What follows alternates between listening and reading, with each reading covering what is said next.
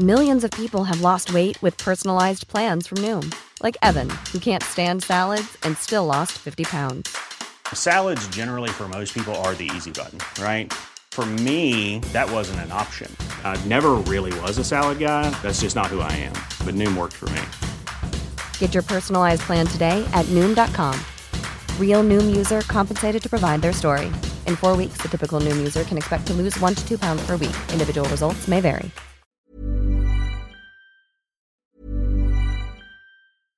Ready to pop the question? The jewelers at BlueNile.com have got sparkle down to a science with beautiful lab grown diamonds worthy of your most brilliant moments. Their lab grown diamonds are independently graded and guaranteed identical to natural diamonds, and they're ready to ship to your door. Go to BlueNile.com and use promo code LISTEN to get $50 off your purchase of $500 or more. That's code LISTEN at BlueNile.com for $50 off. BlueNile.com code LISTEN. Este viernes andaba, andaba yo con parte del equipo allá en Mérida, me tocó presenciar un momento solemne allá en, en, en Mérida y sobre todo en la vida, en la vida de la Asociación de Bancos de México. Julio Carranza recibió el bastón de mando, es todo un, es, es todo una, ¿qué te puedo decir, Guadalupe? Es todo un eh, ritual por medio del cual se pasa esta estafeta de mando de la Asociación de Bancos de México. Me dio mucho gusto que Julio Carranza, presidente, se haya convertido en presidente de la Asociación de Bancos de México. Él viene de Bancoppel, es la empresa en la que he estado, de hecho es ahora presidente del Consejo de Administración de Bancoppel y pues por tercer periodo consecutivo es un banco de estos considerados pequeños, de los bancos nuevos que tienen que innovar para salir adelante, el que se hace cargo de la Asociación de Bancos de México. Julio Carranza. En primer lugar, gracias por estar con nosotros aquí en el Heraldo Radio. Y cuéntanos, eh, parece que la situación de la banca mexicana es bastante buena. Todo el mundo me lo dijo durante la convención bancaria pero estamos viendo una gran turbulencia en el mundo en un momento en que han subido las tasas de interés, lo cual supuestamente debería beneficiar a los bancos, pero hay muchos bancos que no han podido manejar esa situación, por lo menos en Estados Unidos, y estamos viendo algo que nunca hubiéramos imaginado. En Suiza, que es como el baluarte de la banca, eh, pues estamos viendo que ha caído, que, que ha quebrado fundamentalmente y ha sido absorbido el segundo banco del país. ¿Cómo están estos retos y cuál es, qué es lo que vas a hacer como presidente de la Asociación de Bancos de México ante estas circunstancias? Muy bien, pues Muchas gracias. Bienvenido, ¿qué tal? Lupita, Sergio. Además, aquí en la cabina. Sí, sí muy amables por, por, invitarme. Eh, la verdad es que eh, efectivamente hay turbulencia eh, a, nivel, a nivel mundial. la inflación para, para empezar por ahí, pues eh, creció más de lo que se esperaba. Sin embargo, mucho más, mucho más de lo que, que se esperaba. Creemos que estamos llegando ya a los niveles de techo y que esto va a empezar a cambiar en los próximos meses, pero esto desde luego ha traído el incremento en las tasas de interés. Eh, las tasas de interés han crecido de una manera eh, muy, muy importante. Hablando en el, eh, de acuerdo a la pregunta que me hacías, en Estados Unidos las tasas de interés anduvieron muy cercanas al 0% y ahora se fueron a niveles de 5. Es, es, es un crecimiento muy, muy importante y esto desde luego está afectando a algunas instituciones que no estaban bien preparadas o que pues como, como, como decimos un poco en, eh, de una manera eh, sencilla es eh, andaban un poco de fiesta en algunas en algunos casos y hoy bueno pues viene la resaca de esto no en el caso de México es una situación totalmente diferente a este, afortunadamente, y creo que es porque las cosas se han hecho bien, se han hecho bien como país y se han hecho bien como banca. Tenemos hoy una banca bien capitalizada, estamos en récords de, de, niveles de capitalización, estamos en 19%, tenemos 300% de liquidez cuando el, cuando el, eh, de índice de liquidez, cuando eh, digamos que la norma es el 100, estamos tres veces por encima de la norma y esto nos ayuda mucho también a que tengamos estos grandes excedentes que hoy tiene la banca listos para prestar. Tenemos más de 1.4 billones de pesos listos para prestar.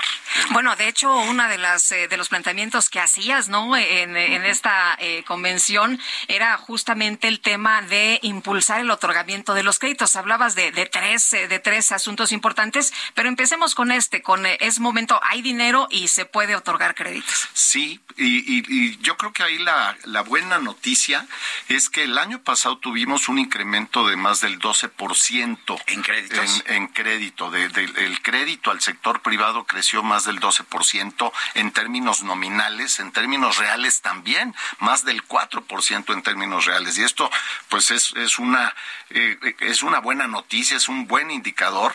El principio de este año, los eh, indicadores que ya tenemos disponibles del mes de enero también indican que ha crecido todavía por encima del año pasado en, en, la colocación del crédito. Pero Julio, seguimos teniendo índices de crédito, eh, tanto a personas físicas como a empresas, que son muy bajos en comparación.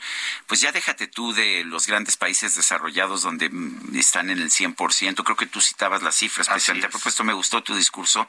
Creo que fuiste el único que, que dio cifras concretas en esa convención bancaria pero estamos muy abajo. ¿Cuál es la cifra aquí en México del crédito como porcentaje del PIB? ¿Cuál es en Brasil? ¿Cuál es en Estados Unidos? ¿Cuál es en otros países? Sí, bueno, eh, en México, a ver, la buena noticia es que por primera vez llegamos al 40% del Producto Interno Bruto esto como porcentaje de crédito. Esa es, es una buena noticia.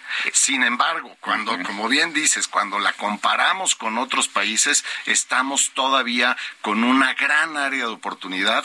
El caso, por ejemplo, de Colombia es 54% del PIB contra el 40% de México, o el caso de Brasil 70%, o el caso de España 109%, o ya si nos vamos a al, las mercado, a las ligas mayores como Estados Unidos es el 216%. O sea, sí tenemos un gran trecho por recorrer.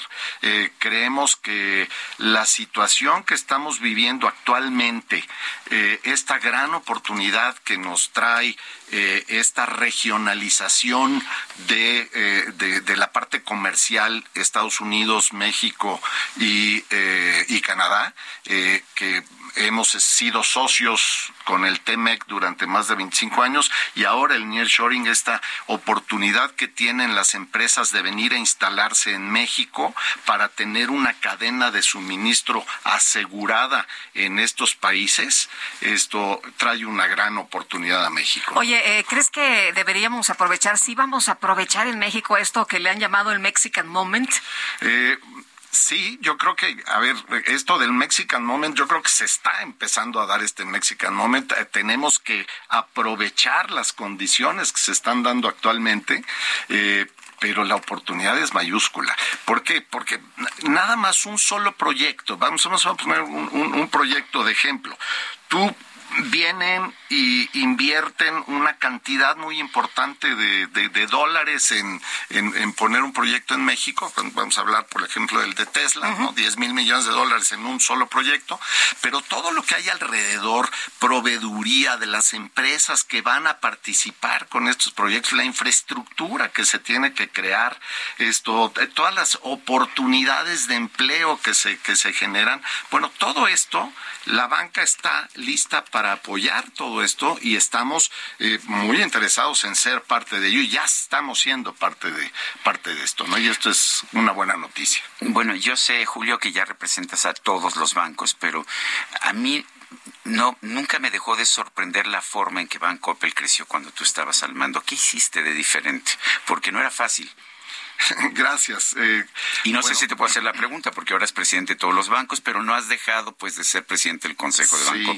Eso es el tiempo en que tú fuiste director general, o sea que estabas involucrado en el día con día, en la operación diaria. Sí, bueno, afortunadamente tuve la fortuna de ser el, fundador de, de, de y lo dirigí durante 15 años en su operación como director general. Después pasé a ser presidente del consejo. Eh, la verdad es que hay una, hay una gran oportunidad de bancarizar en México. Y yo creo que eh, justamente eso me lleva a uno de los puntos que decía yo en la, en la convención bancaria. Eh, el acercar la banca a la gente, el hablarles con todo la gente de menos recursos, ¿no? Porque parece que que la banca tradicional como que no se preocupó por ese mercado durante mucho tiempo. Bueno, fíjate que, mira, si vemos eh, los números, también hay, hay buenas noticias, pero también hay grandes oportunidades. Somos 84 millones de adultos en México, de los cuales 56 millones sí tienen un producto eh, bancario. ¿No? Esto significa dos de cada tres adultos sí tienen un producto bancario. Sin embargo, hay 27 millones de mexicanos que no tienen una cuenta formal en un banco.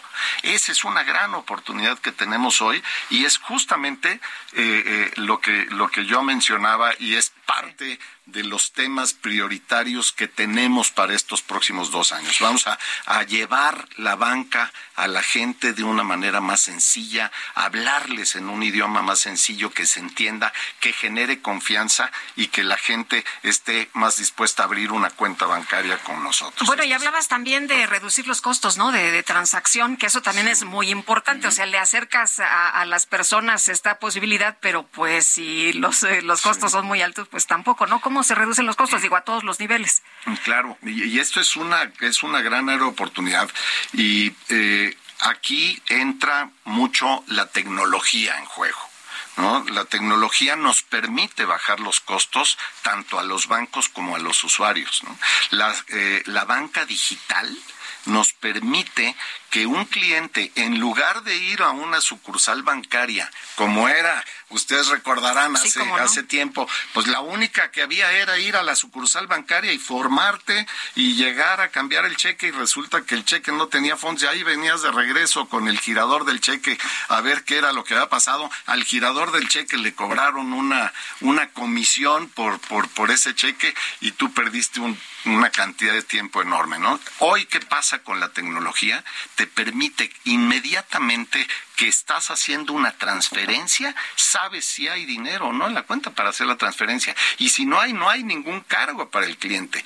Este, este tipo de comisiones tienden a desaparecer con la tecnología y eso es una gran noticia. La inversión en tecnología de la banca, que fue más de 30 mil millones de pesos el año pasado, hoy esto eh, nos da esta oportunidad de tener eh, eh, transacciones más con menor costo, tanto para el banco como para los usuarios. Debo reconocer que que a lo mejor porque me gusta mucho el negocio bancario, que la conferencia de la bancaria que más me gustó fue la de Brett King, que nos dijo que están, que están bajando el número de sucursales, no solamente en Estados Unidos, en Canadá, en Europa, sino también en México, y que vamos dentro de cierto tiempo a tener una banca que no necesite sucursales. Sin embargo, aquí en México el Banco del Bienestar está invirtiendo en tres mil sucursales nuevas, eh, muchas veces en lugares absolutamente inaccesibles. ¿Qué piensas de eso?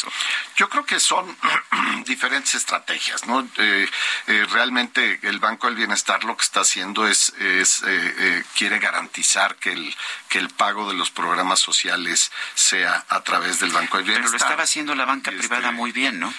sí, eh, sin embargo, bueno, pues es, es, una decisión del gobierno. Es, una decisión del gobierno, pero es una estrategia. ¿No te parece paradójico que, que, estén construyendo sucursales cuando en el mundo están desapareciendo las sucursales y todos estamos cada vez más haciendo...